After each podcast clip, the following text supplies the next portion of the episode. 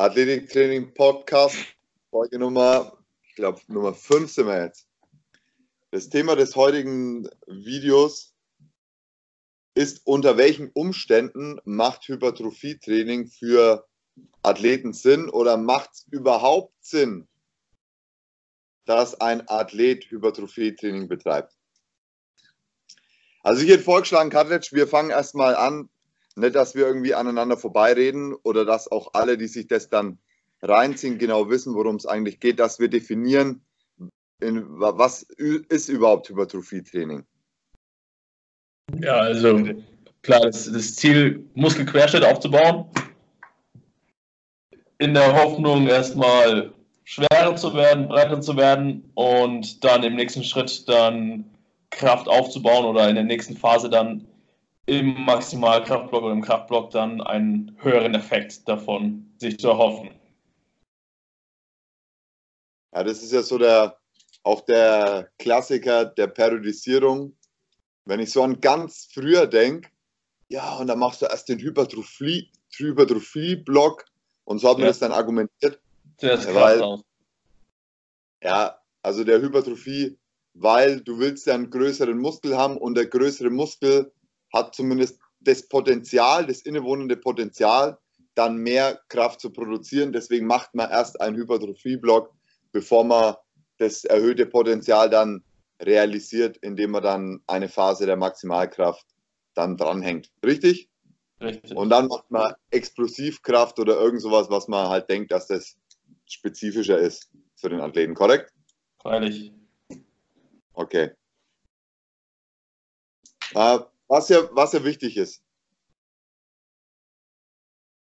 Man sagt jetzt den Athleten oder man gibt ihnen einen Trainingsplan aus, der darauf ausgelegt ist, Muskelquerschnitt aufzubauen. Der hat das ausschließlich, ausschließliche Ziel, Muskelquerschnitt aufzubauen. Jetzt passiert ja Muskelquerschnittaufbau niemals in Isolation. Nichts passiert in Isolation. Das muss man, um, um die Frage dann noch eine Antwort darauf liefern zu können, noch beachten, dass der Muskelquerschnitt aufgebaut wird, aber dass er immer einhergeht mit anderen, mit Kraftaufbau natürlich auch.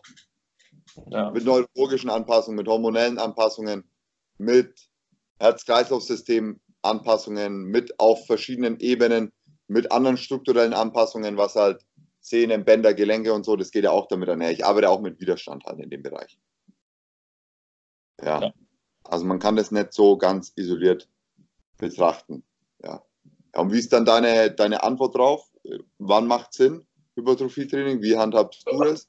Ähm, vielleicht bevor wir darauf eingehen, nochmal so die Belastungsnormative. Also wie so ein Hypertrophietraining oder Muskelquerschnittstraining so klassischerweise ausschaut. Oder so Textbuchmeinung ist immer noch, oder wird ja oft gesagt, so hier acht bis zwölf Wiederholungen bis zum bis zum muskulären Versagen, also schön bis nichts mehr geht, ja.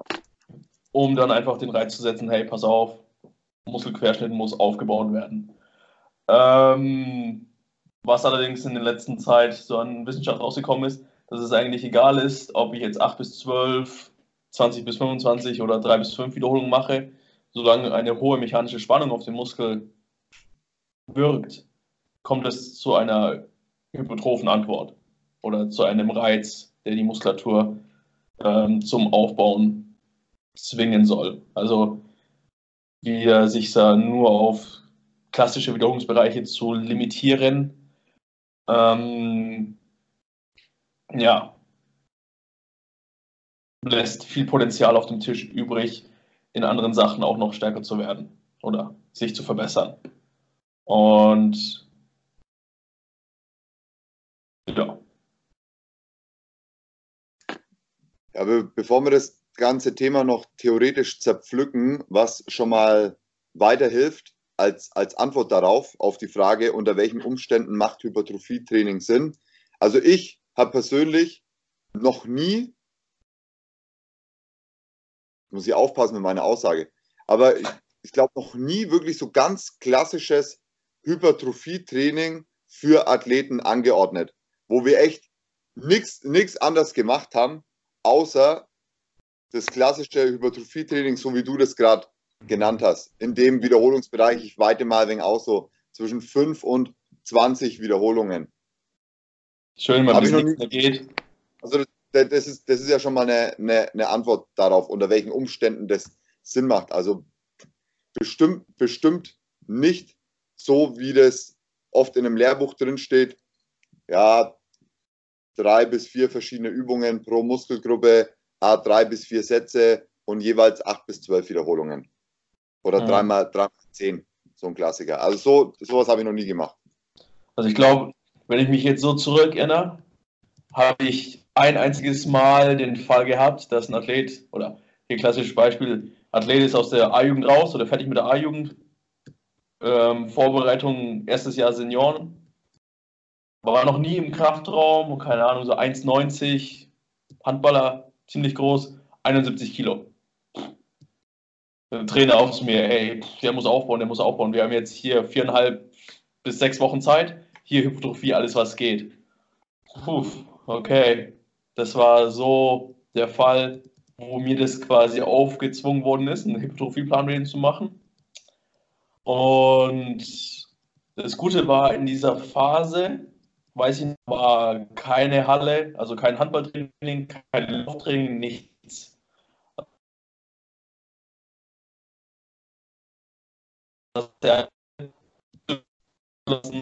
Und in dieser Situation und in, dieses, in diesem Szenario, wo ich auf jeden Fall sicher gehen konnte, dass, dass der Muskelkater oder die muskuläre Müdung, die nach so einem Training auf jeden Fall stattfindet und, für Tag, und auch für Tage anhält, vor allem mit einem Trainingsanfänger, das ist nicht mit seinem Job, mit seinem Handballtraining oder mit seiner Sportart, ähm,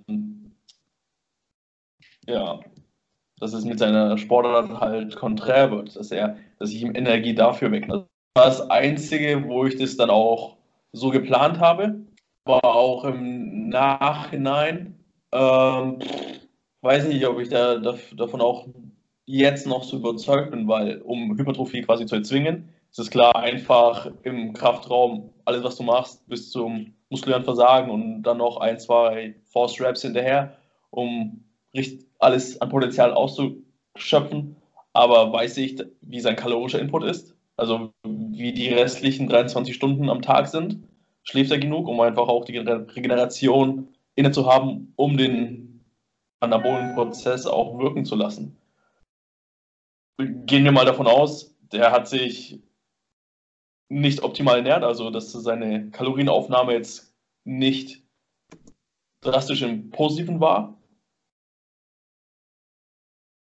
dann kann ich ja davon ausgehen, alles klar, ich brenne ihn aus dem Gym, aber nimmt keine Energie, Energie zu sich, dann wird alles andere, aber andre, alles andere passieren, aber keine Hypertrophie. Also wenn ich ihm da wirklich bis ans Maximum dann bringe, also klassisches Textbuch Training und er nicht isst, dann passiert eins, der nimmt ab und nicht zu. Obwohl quasi mein Training ja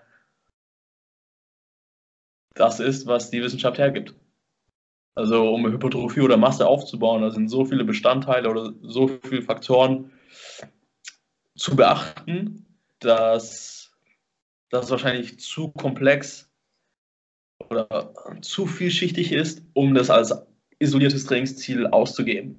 Das ist genau auch, wenn du dir die ganzen, so die wirklichen Natural Bodybuilder anschaust. Die sind auch erst auf der Bühne mit Ende 20, Anfang 30 und haben schon 10, 15 Jahre Trainingserfahrung hinter sich. Und die sind wahrscheinlich eher genetisch dafür bedacht, Masse aufzubauen, sonst würden sie die Sportler nicht machen. Und dieser Prozess, der dauert einfach ewig, ewig lang. Und sich daran zu erhoffen, dass man hier nach vier Wochen Hypertrophie-Block dass sich da von irgendwelchen bedeutenden Anpassungen hervorkommen, weiß ich nicht. Klar fängt Hypertrophie auf zellulärer oder molekularer Ebene seit der ersten Wiederholung an. Aber um wirklich sicher zu sein, dass es einen positiven Effekt auf irgendwelche nachfolgenden Blöcke oder auf irgendwelche Leistungsfähigkeiten hat, hm, schwierig. Also was wir schon mal festhalten können, dass das, was wir jetzt als klassische Lehrbuchmeinung vertreten, dieses drei Sätze, zehn Wiederholungen, ja, mehrere Übungen für eine Muskelgruppe, dass das auf jeden Fall nicht notwendig ist, um Hypertrophie aufzubauen, sondern man kann das über viele andere Wege auch tun, solange diese Faktoren gegeben sind, die du angesprochen hast, vor allem der Faktor, dass eine hohe mechanische Spannung auf, also der Muskel einer hohen mechanischen Spannung ausgesetzt wird. Dann gibt es ja diese anderen Faktoren noch mit dem Meta metabolischen Stress und dann noch mit dem Muscle Damage, die da eine untergeordnete Rolle spielen, wo man auch gerade so wenig dabei ist, das genau zu überprüfen, inwiefern überhaupt und sonst wie. Und dass man das, das Ganze natürlich ganz klar, gerade bei Hypertrophie, da geht es ja um Masseaufbau oder Masseaufbau oder genau, genau genommen auch ja, ein energetischer Aufbau im Körper, um mhm. das ein wenig exakter aufzu, äh, wenn der einfach schwerer werden soll, ja, um das exakter zu formulieren. Also man muss irgendwie mehr Energie zuführen, als man verbraucht, sonst Energie können wir uns nicht aus dem Arsch zaubern, das funktioniert ja leider nicht. Also das, das muss man dann auch ganzheitlich sehen, sondern kann das nur nicht, nicht nur auf den, auf den Trainingsplan, ja, so das dann machen, das Ganze. Und noch ein Punkt ist, dass, und das ist ein geiler Fall, den du angesprochen hast mit dem Handballer. Ich bin, jetzt bin ich so ein Typ, ich will Muskeln aufbauen. Ich war noch nie irgendwie in einem Gym und informiere mich. Und dann genau diese Pläne, diese Split-Pläne, Dreier-Split, also Brust, Trizeps, Rücken, Bizeps, Unterkörper, ja, jeweils einen Tag dafür, dann einen Tag Pause, dann wird der Zyklus wiederholt. Und dann mache ich halt für die Brust äh, Bankdrücken drei Sätze, Schrägbankdrücken drei Sätze, Fleiß drei Sätze, dann mache ich noch Trizepsstrecken drei Sätze und dann noch eine zweite Trizepsübung. Das ist ja mit Kanonenkugeln auf Spatzen schießen. Weil wenn du, wenn du ja noch nie so ein Krafttraining gemacht hast, so ein Hypertrophietraining gemacht hast, dann ist ja deine Reitschwelle, die du äh, überschreiten musst, dass der Körper checkt oder Hirn checkt, ey, ich muss da jetzt Muskeln aufbauen, extrem gering. Es, ja. reicht der ein, es reicht der Einsatz, wenn ich mich halbwegs anstrenge, Push-Ups und dann wird überall Muskeln aufgebaut. Da brauche ich keine 20 Sätze halt für die Muskelgruppe und hast recht auch kein Split-Training halt dafür. Ja, also so viel, so viel dazu. Und also was wir so wenig festhalten können, Hypertrophie-Training als, als Ziel auszugeben, macht in den allerwenigsten Fällen Sinn. Sagen wir es mal so. Weil ja, und, und, Massenzuwachs als Ziel mit der Methode Hypertrophie, ja. Weil Hypertrophie ist ja für den Athleten auch immer Mittel zum Zweck. In ja. den allermeisten Fällen. Man kann jetzt diskutieren, ja, ich will vielleicht nur Hypertrophie haben für einen Footballer oder Rugby-Spieler oder sowas, Eishockey, dass der halt auch ein wenig Body Armor hat. Ja. Aber letztendlich geht es ja da, darum, dass der stärker ist. Ja. Dass der robuster, robuster ist. Dass wir einen robusteren Athleten aufbauen. Dann ist, es Wann, wann geht es allein nur um Hypertrophie? Wann bringt mir nur Hypertrophie was? Die Frage habe ich mir gerade gestellt halt. Wenn ich dicke Arme möchte. Ja, eben. Da wären wir vielleicht bei psychologischen Effekten. Das ist das Einzige. Ja. Ich meine, es gibt, es gibt ja genug Leute, die, die sich irgendwelche Öle dann in die Ärmel reinhauen und in die Schultern. Ja, ja warum, warum machen die das? Da wären wir rein, rein Hypertrophie, da wären wir rein bei psychologischen Effekten. Ich möchte jetzt, es ist jetzt nicht wertend oder ich möchte es nicht herabspielen, sondern das ist extrem wichtig, sowas. Ja, also wie man, wie man sich dann fühlt, wenn man halt geil, geil ausschaut, stabiler ist, ne?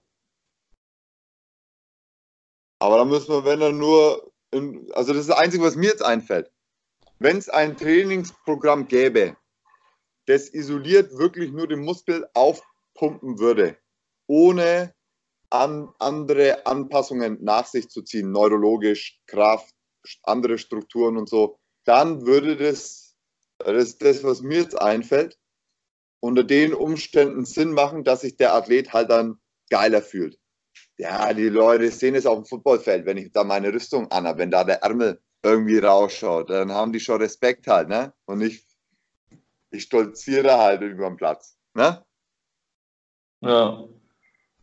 Es, wenn du es gerade angesprochen hast, dass wenn man das rausisolieren könnte, ähm, auch gibt es immer mehr und mehr Studien oder Artikel, die eben das ansprechen oder versuchen festzustellen, dass Hypertrophie, also Muskelzuwachs, unabhängig vom Kraftzuwachs passiert. Und das ist eine, also Hypertrophie, wahrscheinlich sehr, sehr wenig mit Kraftzuwachs zu tun hat. Und dann müssen wir dann eben wieder die Frage uns definieren oder die Frage uns stellen, wann macht es nur Sinn, Masse aufzubauen, wenn eigentlich primär unser Ziel ist, schneller, stärker, höher zu werden, dann schaue ich zu, dass ich mir die Methoden wähle, die den auf jeden Fall stärker machen. Und alles, was an Hypertrophie passiert, ist ein netter Nebeneffekt. Wenn er passiert, super, wenn nicht, juckt. Also wir kennen ja alle die Sportler, unabhängig von der Sportart, die einfach super, jetzt nicht drahtig sind, aber halt jetzt keine Maschinen sind, aber trotzdem unfassbar schnell sind, unfassbar springen können. Und wenn es im 1 gegen 1 dann zur Sache geht, dann tut es weh. Und genau so einen Athleten möchte ich am Ende des Tages auch versuchen zu produzieren. Dass er einfach schnell, robust, stark ist. Und wenn es seine Sportart oder seine Position braucht, dass er Masse hat, dann muss er auch genetisch so giftet sein, dass er auch für seine Sportler langfristig Leistung bringen kann. Und das in seinem Alltag auch dahingehend so anzielt oder als Ziel vorgibt, das, das anzumachen, aber ja. Also dass halt Hypertrophie, also Massenzuwachs wahrscheinlich sehr wenig mit Kraftzuwachs zu tun hat, wenn ich die eine wissenschaftliche Gruppe mich jetzt so zitieren oder frei zitieren kann und mich an die Studienlage zurückerinnere. Das war dann auch sehr, sehr geil für mich so auf. Warum, warum vergeude ich dann vier Wochen meiner Vorbereitung mit Hypertrophie-Training, wenn ich am Ende des Tages einfach einen stärkeren Athleten will und brauche? Ja. Schick mir das mal, Karletsch. Hm. Wenn, du, ja. wenn du das lässt. Oh, ich habe einen ganzen Ordner von, von dieser Gruppe. Richtig ja. geil. Dass ich mir, dass ich das zumindest mal überfliege. Ja, ja. Ja, also man braucht kein gezieltes Hypertrophie-Training für die allermeisten Athleten, weil die allermeisten Athleten sind halt einfach keine, keine Kraftsportler oder Bodybuilder oder machen das nicht so intensiv, so regelmäßig, dass die Reizschwelle, um Muskeln aufzubauen, so hoch ist, dass ich klassische Hypertrophie-Trainingsmethoden anwenden müsste, sondern ich stelle andere, funktionalere, höher, schneller, stärker Anpassungen in den Vordergrund und die damit einhergehenden Trainingsempfehlungen, die ich gebe, die führen sowieso zu Hypertrophie-Zuwächsen bei den allermeisten. Ja, ja und äh, es, ist, es ist halt so. Es ist jetzt kein vordergründiges Ziel des Plans, Muskeln aufzubauen, aber allein aufgrund der Tatsache, dass die dann halt jetzt in der Offseason zum Beispiel, haben wir ja gerade Offseason bei uns, auch verstärkt halt einfach Krafttraining machen, bauen die ja sowieso auf. Und nicht wenig. Mhm. Nicht wenig. Also ein Beispiel, wir haben jetzt einen Eishockeyspieler, der geht zu die Jungadler Mannheim und der hat fünf oder, fünf oder sechs Kilo halt aufgebaut. Der war halt vorher einfach so drahtig, ne? Der, ist, der hat gefühlt kein Gramm Fett zugenommen. Kein Gramm, nur fünf Kilo wirklich aufgebaut. Hat ultra hochkalorisch reingeballert. Halt einfach immer, also ich nehme nicht zu. Ja, was isst du gern? Erdnussbutter. Bam, Erdnussbutter, jede Mahlzeit. Hauen wir uns rein halt, ne? Und auf geht's und hatte dann auch keinen Trainingsplan, der jetzt spezifisch aus, auf Hypertrophie ausgelegt war, mit mit der Info, dass er dann einen von Jungadler Mannheim bekommen hat, auch einen Trainingsplan und den musste er dann natürlich machen. Vorher hat er halt hier nach unseren Plänen trainiert und der, Ad, der Adler Jungadler Mannheim Trainingsplan, wenn du dir das anschaust, das war halt äh, quasi ein, ein Hypertrophieplan, ver, verkleidet, versteckt in einen Plan, der dich irgendwie athletischer machen soll, ja, weil dann halt noch ein wenig Power Cleans waren.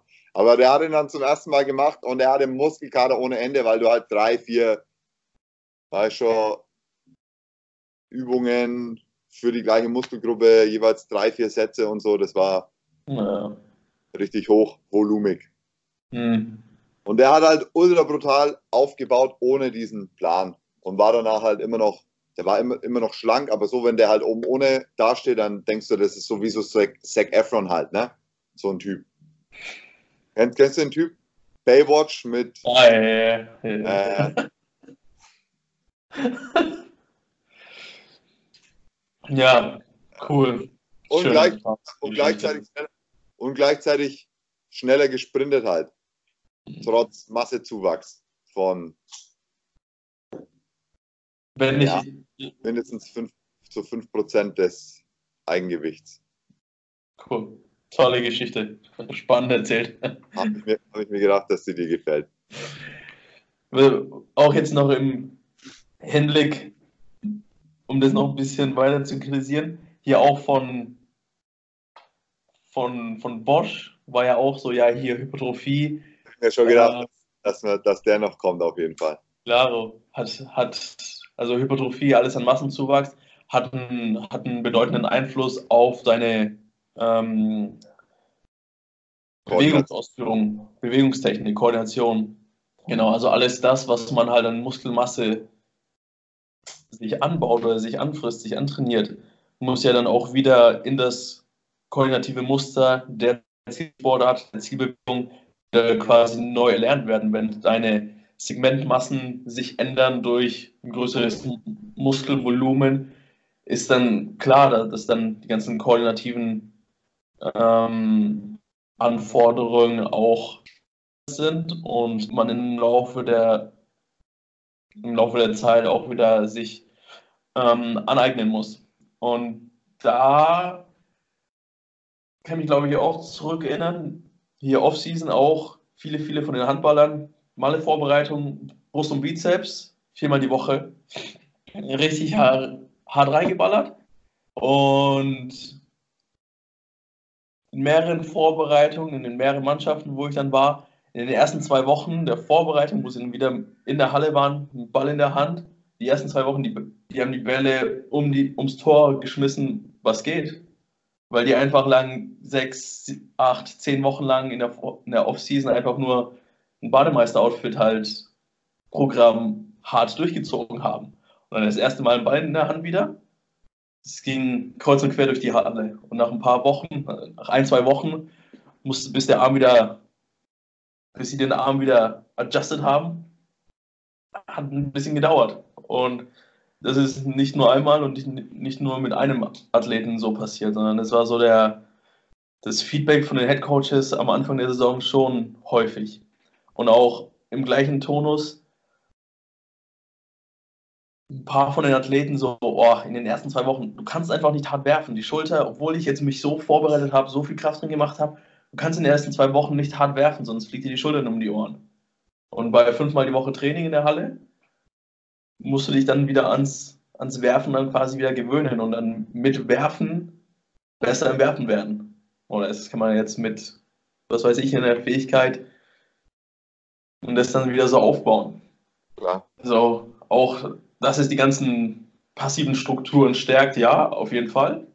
Aber das muss dann wieder in das spezifische koordinative Muster eingepflegt werden, um es dann auch wieder effektive, langfristige Erfolge damit feiern zu können.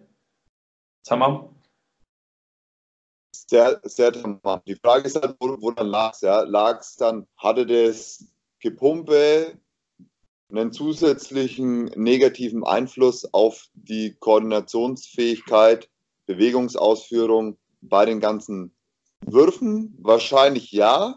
Die Frage ist dann, wie hoch war der und wie wäre es halt auch gewesen, wenn die halt einfach nichts gemacht hätten und dann würde äh, die am, am Anfang ja. die wahrscheinlich sowieso halt irgendwo kreuz und quer am Tor vorbeigeworfen, ob die jetzt extra gepumpt hätten oder nicht. Ja, wie du schon angesprochen hast, die Segment, Segmentmassen ändern sich und was auch noch immer angeführt war, war dieser Penation Angle, wenn der Muskel halt größer ja, genau. wird, Ansätze, dass das auch die, die Koordination, genau, die, die Muskelarchitektur da verändert und das dann auch halt die Koordination beeinflusst. Also das ganze Timing, wie, welcher Intensität, wann der, die einzelnen Muskeln bei komplexeren Bewegungen im Zusammenspiel halt dann arbeiten.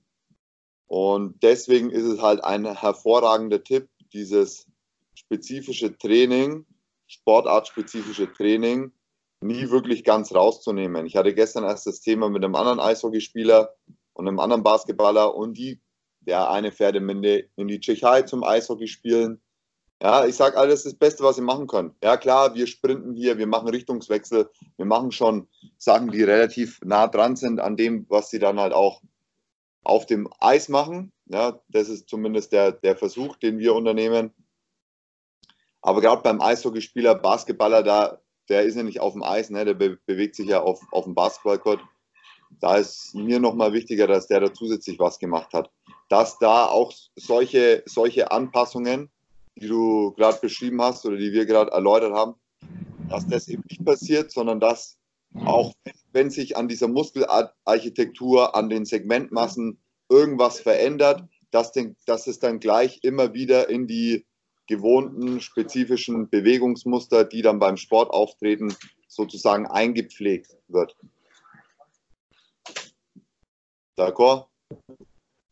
Cool. Ist, ist auf jeden Fall eine, eine gute Idee, das so zu machen halt. Im Prinzip egal, was man für ein, für ein Athletiktraining macht.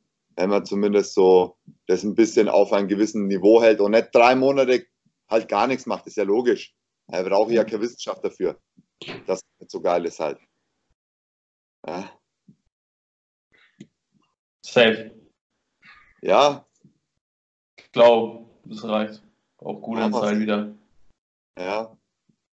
Also wir, wir würden jetzt kein, kein Hypertrophie-Training an den Mann geben, das so klassisch lehrbuchmäßig ist und auch kein Trainingsprogramm an den Mann geben, das rein auf das Ziel Hypertrophie ausgerichtet ist, sondern wenn wir eher funktionale Anpassungen hervorrufen wollen bei unseren Athleten, dann arbeiten die eh so mit Gewichten, dass Hypertrophie ein schöner oder halt ein Nebeneffekt ist, der dann auftritt.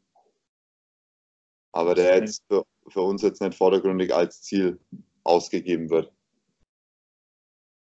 Ja, können wir so festhalten, Kalic? Hast du dem noch was hinzuzufügen? Ich bin wunschlos glücklich und ja. fasziniert von unserem, von unserem Dialog. Und auf den Konsens, den wir jetzt gekommen sind. ja, und, und, und selbst wenn durch das ganze Krafttraining, wenn man jetzt überlegt, ich mache jetzt sehr, sehr wenig Krafttraining als Athlet oder sehr, sehr wenig zusätzliches als Athletiktraining als Athlet und habe dann Off-Season auch eine längere Zeit und mach's dann wieder, mach's dann dominant, wie zum Beispiel bei den Eishockeyspielern, die jetzt bei uns sind, dann macht es auf jeden Fall auch Sinn, weiterhin Eishockey zu spielen, um mögliche negative Anpassungen, auch wenn wir kein spezifisches Hypertrophie-Training machen, gibt es ja hinsichtlich dieser Muskelarchitektur, Segmentmassen, einfach Anpassungen, dass das gleich immer wieder in das koordinative Muster eingepflegt wird. Wenn es logistisch möglich ist. Wenn es logistisch natürlich möglich ist, ja. Klar. Safe. Top safe. Ja, mach mal. Klappe. Tasso out an dieser Stelle.